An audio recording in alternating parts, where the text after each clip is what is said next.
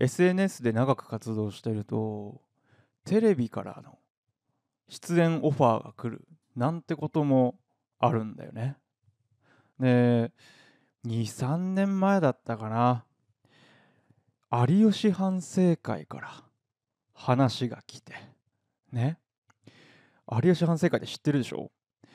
有吉さんが、えー MC の、まあ、もちろん番組で、えーいろんなゲストというか反省しなきゃいけないことがある人がこう出てきて何を反省するかっていうそういうエピソードが紹介されてで有吉さんが「えーみそぎ」って言ってその反省のために何かをさせるとかいうのを決めて、まあ、締めるみたいな。そういう番組なんだけど。まあ結構ゴールデンというかかなり、えー有名な番組だから僕もびっくりしてうわ有吉反省会から来たと。オファーが。ね。で打ち合わせが、まあ、やっぱりあるんだよね。でそこでまあいろいろと、えーエピソードどういうのがあるかとか、えー聞いてでそれで、えー番組の構成をスタッフさんが考えて、まあ、いざ収録というような流れなんだけど。まあ打ち合わせにねそのステップになる時点で向こうもさいろいろ調べてきてるわけじゃん。うん、で僕も当然多分調べられて、ね、こういう人なんだこういう人なんだうんうんあこういうところを反省するところだなあははははって言って、えー打ち合わせのオファーとしてこうね、えー日程が決まってっていう流れじゃん。まあ言ったら形式的なもんでしょもう。声かかる時点である程度まあ決まってると。で僕もねその打ち合わせには、まあ、かなり緊張していたけれども臨んでオンラインだった。確か Zoom だったかな、うん、で、まあ、よろしくお願いしますと。プロデューサーの方とかディレクターの方とか、まあ、34人いたよね。で、まあ、局のお偉いさんとかね。まあで僕こっちはね1対1対1じゃない。こっちは1人でしょ。まあ事務所にも入ってないからね。マネージャーとかもいなくて。で今の活動の話やら、えーどういう方向性で活動してるのかとかこれまでどういうことをしてきたとかまあいろんなことを聞かれまあ根掘り葉掘りうん。そしてプロデューサーが最後にね、えー一言。僕にこう言ったんだよね。うん。森助さん反省するところないですね。出れんかった。かじかじかじかかじれてるのか。いや出れんかったね本当に。びっくりした、うん、あここまで来て出れないことってあるんだと思ってね、えーすんげえびっくりしたよ、うん、でもね理由を聞いたらなんとなくねまあなんとなくっていうかあ分かった、うん、もうね全然ダメだったっていうか、うん、向こうは僕のことをねもう正真正銘のもう俳優さんとしてオファーしてきたんよ。でそのスタッフさんたちが言うにはあの俳優さんでもういろんなドラマとか映画とかにも出てるのにもかかわらずネットで SNS であの裸になったりとか変なコメディ動画を作ってるっていうその両極端なところがあの反省するべきところなんじゃないかっていうので、えー出演どうですかっていう話だったのね。なんだけどさ僕別に事務所に所属してるわけでもないし映画とかドラマに頻繁に出てるわけでもないし、まあ、たまに出たりするけど舞台とかドラマとかね。まあメインは俳優の活動じゃないじゃん。SNS での喜劇俳優。まあコメディアンなわけで。だから あの向こうがその僕の活動を聞いてきた時に「え森助さんってその俳優っていうよりはもうこの裸になってこうやって SNS で暴れてるのがメインの活動なんですねみたいな。すげえびっくりしてて。じゃあギャップも何もねえじゃんっていう話になって。それであ反省するとこないっすねってなったんでね。もう僕も確かにそのあまあまあないないっすねみたいないやそそうっすよねってなってすごい腑に落ちたんだけどさ。まあまあ仕方ないよね。いやだから僕もなんかその打ち合わせ終わって反省するところないですねって言われた時になんかすげえ反省したよね。もうちょっとこの本格的な俳優活動の方をしとけばまたちょっと違ったんだろうなと思ってそういう反省なんだけどでも僕はお芝居自体がすごく好きっていうわけじゃないからさ。あのー、やっぱりお芝居を通して自分の考えたものとかも通して笑ってほしいっていうのが基本的なこの活動のモチベーションになってるわけだから目的だから。うん。そっからだからこの有吉反省会に出られなかったことを反省して本当の俳優の方向に行くっていうのはまたちょっと違ったんだよね、うん、だからこの23年別にそっちの方向に行ってないでしょ。えー、だからね、まあ、別にいいいいと思う。今のこの感じで、うん、この感じで、えー、もっともっと知名度を伸ばしていきたい。でもあのー、僕のコメディ動画をより多くの人に届けられるのであれば全然テレビとかにも出ていきたいと思ってるしもっともっと活動の幅広げたいなとは思ってるんだけどね。あちょっと頑張ります。僕個人。さてお便りが結構来てますんでえー、読んでいきたいと思います。さあさあ。えっ、と、ペンネーム、ゆうこりん、えー、高校生、理系の16歳、えー、小ネタや一発芸の作り方を教えてください。えー、僕でいいの？それ。全然一発芸とか僕全然やってないんだけど僕でいいの？それ。しかもなんで？そんな機会があるの？一発芸披露しなきゃいけない機会あんの ?16 歳。高校生で。クラスの人気者になりたいとかそういうことなのかな？そうね。一発芸とか小ネタでしょ？やっぱでも一番いいのはもうモノマネよ。うん、一番手っ取り早いよ。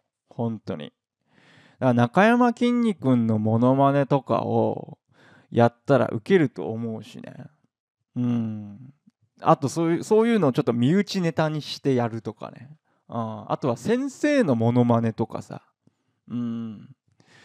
なんかいるでしょ？高校に1人ぐらいなんかちょっと変わった喋り方の先生とかさあのチョークで板書した後この手がさ手にチョークの粉がついてるからそれで眼鏡を上げたくないからその時だけ小指で上げる先生とかなんかまあ分かんないけどいると思うんだよね。なんかちょっと変な癖のある先生が。だからそういうのちょっとモノマネするとかだったらなんか身内ネタって結構ウケるからさいいと思うしやっぱモノマネが一番手っ取り早いっすよ。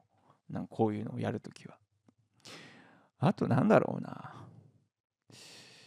えっとねコン僕がやってるのは映像コントだしあのなんかシチュエーションを作ってやるとかあとはあるあるをデフォルメするっていう誇張するっていうやり方。うん。僕の動画よく見てみてなんとなくあのあこういうことあるよね。だけどそういうことあるよねがすごい誇張された表現で、えー、動画になってるのが割と多いんだけどやっぱそのもともとの動画の種になる部分は主軸になる部分は共感できるものだったりするんだよね。だからそういうところから考えていくとかはあると思う。一発芸にしたって。うん。たとまあなんか例えばえー、っとねどういうのがいいかな？うーんとねコントとかさあのコンビニの店員のコントとかさタクシーの中のコントとかさ、まあ、そういうみんなが知ってるようなシチュエーションで、えー、ボケていくとか。だからお笑いって基本的にはみんなが知ってるシチュエーションでまず始めてでみんなが知ってるからこそこういう場面って普通はこうだよねっていう、えー、筋からどんどん外していくことがボケになっていくんだよね。でそのボケに対して、えー、的確な角度でツッコミを入れると笑いになるっていう感じだと思うんだけども。だから一発芸で言うとまあ僕がまあどうだろうな今、えー、と例えばあマルキューマルキューの店員とか例えば。わかる？マルキューの店員さんってえっ、ー、とほらどうぞいらっしゃいませとかさなんなんていうの？どうぞご覧くださいみたいなのか言ったりするじゃん。だからそれをちょっとこう変えるとかね、うん、例えば例えばよ。なんかそこになんとかかんとかな、えー、109の店員さんとかいうのをつけていったらどんどんどんどんネタが、あのー、派生していくというかさ、うん、でしかもそれなんかモノマネ風にしてもいいと思うし。うんと例えばえー、モノマネ。超高速で移動する109の店員。どうぞご覧ください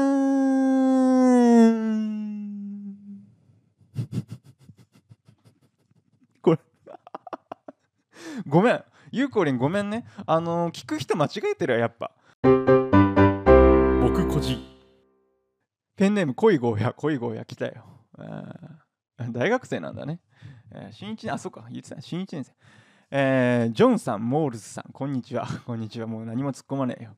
えー、今日は私の方から報告があります。私は1年間浪人をして地方の国公立を目指していましたが、ついさっき不合格通知が届きました。あら。第二志望の私立は受かっていたみたいなので、新しい大学生活に向けて服を買ったり、ツイッターでハッシュタグ春から〇〇大学を投稿して入学前になんとかコネを作ろうと頑張っています。ほうそこで質問なのですが、お二人の考える大学生にとって大事なこととは何ですか？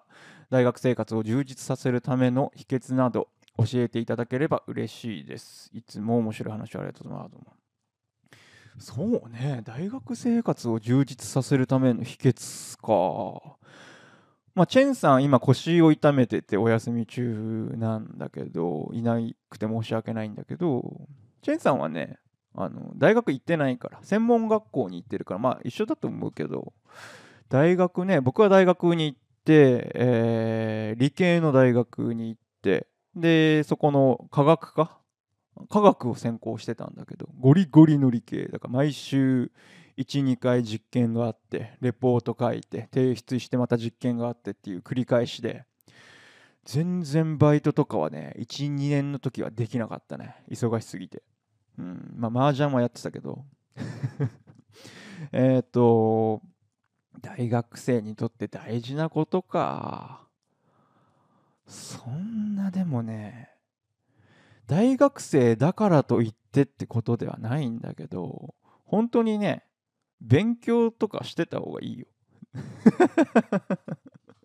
あの学校の勉強とは別でよ、うん、僕が今思うのは今本当に大学生になってなったとしてあの当時だから10年前に戻ったとしたら何をするかというとやっぱね英語の勉強するね。うん日本の大学ってさちょっと効率悪いところあってさ例えば僕みたいに大学で科学の勉強をしてたからといって科学のその大学で学んだことを使う職業に就く人ってねあんまりいないのよ。うん、僕の周りの学科の友達とかも科学を使う仕事に就職してる人ってほんと一握りなの。でまあそれは多分経済学部であっても英語学科であっても結構似たようなところはあるね。うん、僕の友達で英語科の友達いたけど英語使う職業についてないもんね。うん、中にはいるんだろうけどだからね何て言うんだろうな本当に自分のやりたいことを見つける期間でいいと思うんだよね。日本の大学って入るの難しいけど卒業するのめっちゃ簡単だからあの もう入ったら普通にしてれば普通に卒業できるからプラスアルファでちゃんと自分のやりたいこと職業にしてずっと続けられるものそういうものを探す期間にしてもいいと思う。うん、本当は大学に入る前にそういうのを見つけておくべきなんだけれどもなかなか難しいからね。うん。自分のやりたいことをちゃんと見定めてそれに対して、えー、大学の勉強プラスアルファで何ができるかっていうのを突き詰める時間にしたらいいんじゃないかな。それが大学生にとって大事なことなんじゃないかなとは思うけどね。まあ大学卒業したからといって勉強するということが終わることはないのでもうどんどんどんどん今興味のあるものに対して、えー、学んでいくっていう下地をしっかりと、えー、作っていけばいいんじゃないかな。うん勉強ってねそのまま使うことってないけど全てのベースになってたりするからね。学業っていうものは。うん大事だと思います、はい、あとはいろんな経験すること大学社会人になくて大学生にあるものって圧倒的に時間だからいろんなバイトしてみてもいいだろうしもし自分が行きたい業界とか決まっているのであればそこにインターンしたりとかアルバイトでもいいからそういう業界に身を置いている人に少しでも近づけるような行動をしていれば何かしら自分のうまみになって帰ってくるからその人脈とか知識とかいろんなものが、えー、そういうところに時間をかけたらいいと思います。僕はねずっとえー、実験とレポート出しの繰り返しの中空いた時間は友達と麻雀やってたんでうんほんと良くなかった。恋ゴーはそういう感じにならないようにね。僕個人。えー、ペンネームはがき職人、えー、森助さんこんにちはこんにちは、えー、いつも寝る前にラジオ聞かせていただいてます。おお、えー、ありがとう僕は来月高校生になるのですが人見知りでクラスに馴染めるか心配です。ほう。えー、そこで超陽キャラの森助さんに質問なのですが学生の頃どういう感じで友達を作っていきましたか？教えてください。ペンネームはがき職人ね15歳。次から高校生か。そもそも僕のことを超陽キャラってって思ってるんだ。そうなんだ。ええ。ー、これね面白い話。ある一定の年齢を境にね僕に対してのイメージめっちゃ変わるんよ。これがだいたいね25とかなのよね。25歳から下の人は僕のことを動画とかで見て超陽キャラと思ってんのね。で25から上の人は僕のことをね超陰キャラだと思ってんの。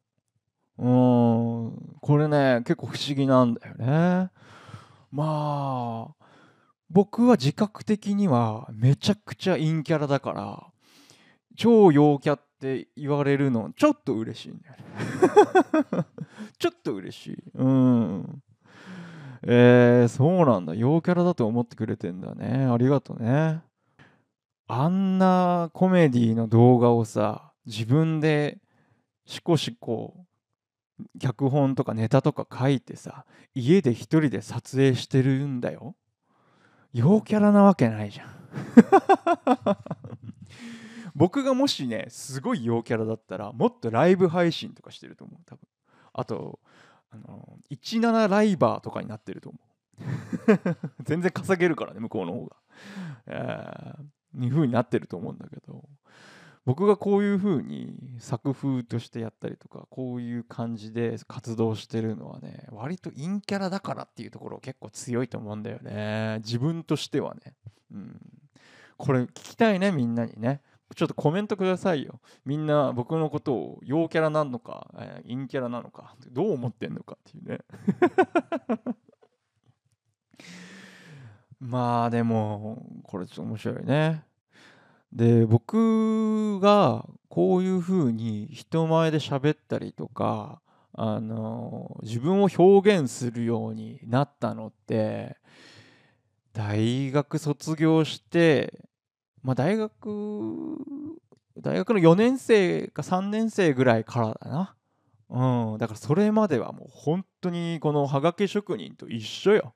高校生になるけど人見知りだしクラスに馴染めるか不安だなって僕も思ってたよ。うん。そうね。で学生の頃どういう感じで友達を作っていきましたか？あ。まあ部活してたからね。あと友達作ろうとかも思ってなかったから。陰キャラだから。別にいいやって思ってたよ。そこに関しては。僕は僕でいるしみたいなね、うん、だから部活入ってたからもう普通にバスケしてる中でチームメイトとかいるし、え、後輩もできるし先輩もいるしみたいな感じでそこがまあ友達って感じだよね。でクラスの中では中学から同じね、えー、クラスでそのまま一緒にこう一緒の高校になったやつとかもいたからまあ別にっていうね、うん、その周り、まあ自分からさ、友達作るタイプではないから、もともと友達だったやつが友達になったやつが僕の友達になるみたいな。友達の友達は友達みたいな。そんな感じだったよ。うん。かなまあ全然大丈夫だと思うよ。何も考えてなくて。うん。で、はがき職人はさ、はがき職人と僕の15歳の時の僕との違いは、こうやってお便りをこう書いてくれる、この行動力が違うよね。僕とか、あの中学校の時とかも全然自我がなかったからアイデンティティがなかったから 森くんって何が好きなのって聞かれてめっちゃ困ってたもん。うん。まあ中学の時はね80年代の洋楽とかは好んで聴いてたのはあったけどじゃあ一番何が好きとか聞かれたらすげえ困ってたしこれといってなんか自分の意思がなかったよね。バスケとかもさ親がやってたから入っただけで中学も公立だからさそのままねその地域の中学に行っただけでしょ。で高校を選ぶ時も兄と姉がいるんだけどさ10個上とかにね。兄と姉が行ってた高校だからっていう理由で高校を選んでるし。で大学も姉が行ってたっていうだけでその大学にしてるしもうね学生時代は何の自分の意思もなかったんだよね本当に。だからこうやってまあはがき職人はさ自分まあ僕のことをこう知ってくれて好きかどうかわからないけれどもあの自分でこう見るものを選んでさでここまでお便りを書いてくれるっていうところまで行動力があるじゃん。この15歳ぐらいの時からさこうやってね自分の興味の持ったところにこう踏み込んでいくっていうのはすごいと思うんだよね。絶対おもろいやつになるよ。うん、でそういうおもろいやつってあの、友達自然にできるから。うん、自分の知らない世界を知ってる人ってさ魅力的じゃん。ね。だから大丈夫だと思う。はがき職人。僕の学生時代とは全然違う。もう思い出すだけでちょっと吐き気するよ。僕の学生時代とかって。うん。もう何のアイデンティティもなかったからね。本当にだから好きな人とかもそんないる感じでもなかったしさ僕。うん。ちょっとねそういう自分を思い出すとやっぱすごいよ。15歳でこんな質問してきてくれてああもう自信持っていいよこれは、え友達できる。全然集まってくると思います。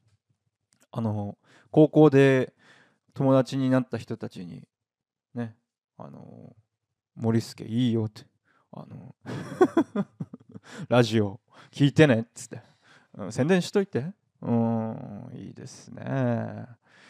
さてさて。でこの辺にしときましょうか。えー、なんかすごいいい話だったな。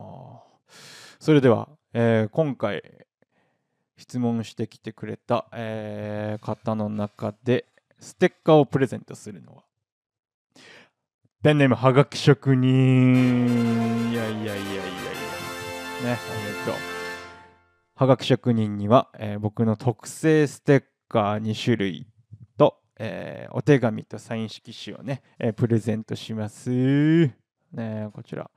そうですね。いいですね。これなんか高校のね新しいカバンに貼ってもいいし、えークリアファイルに貼って使ってもいいし、ね、またそれでなんかクラスの女の子とかが「えー何これ?」とか言ってきて「あこれえ知らないの森助ってんだよめちゃくちゃ面白いぜどう帰り道一緒に動画見ないえいいねって。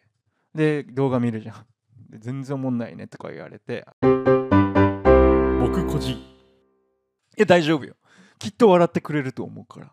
うん、えーそんなことにはならないから、うん、無無言になったりしないから。大丈夫。きっと、うん、分かってくれると思う。あと笑いのツボが合う人ってなんかいいと思う。見せてみて。宣伝必至。えーおめでとうございます。はい、えーこのポッドキャストですね、えーお便りどしどし募集しております。応募フォーム、えー URL が、えー概要欄に貼っておりますのでそちらからお願いします。今、えー募集しているトークテーマあなたの周りの残念なイケメンそしてアダルトリビアねその他にも質問、えー悩み相談などね何でもいいので、えーお気軽に、えー送ってください。お待ちしております。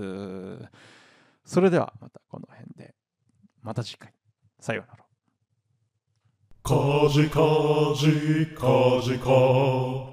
かじれてるのか。